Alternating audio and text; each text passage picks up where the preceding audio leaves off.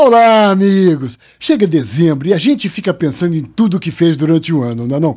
2021 foi um ano bacana para todos nós aqui da Tupi, porque desde maio a gente começou a transmitir também pela TV Max e além de contar o que está acontecendo na publicidade, está dando para mostrar também para vocês. Eu fui dar uma olhada em tudo que nós conversamos esse ano e notei uma coisa: 2021, mais do que nunca, foi um ano das mulheres na publicidade, começando com a polêmica do cancelamento da Carol Conká em fevereiro, pelo que ela aprontou no BBB e que, olha só, acabou dando razão a uma fala da Carol em um comercial da Mercedes de 2017.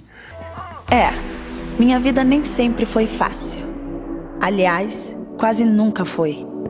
Pode apostar, Carol.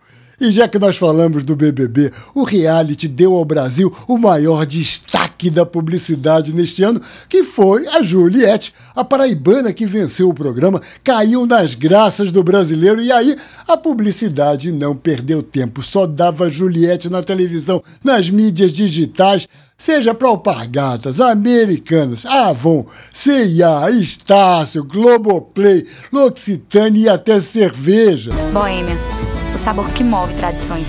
Olha, foi tanto que em agosto eu mostrei aqui que já havia no Twitter gente se queixando do excesso da presença da Juliette na televisão. A mulher monopolizou as campanhas de publicidade.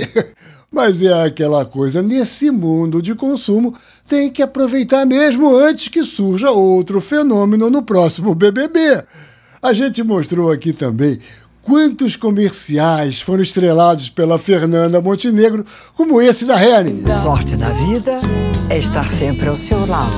E foi o ano em que surgiu a pequenininha Alice, a menina das palavras difíceis, que o Itaú logo pegou. Diversidade. Diversidade. Isso muda o mundo. Isso muda o mundo. Que é outra? Fez sucesso aqui no nosso quadro falar que estava vindo aí um comercial do Magalu com a Anitta para lançar a chegada da rede ao Rio e que ficou assim. Olha quem chegou e tá fazendo zum zum zum.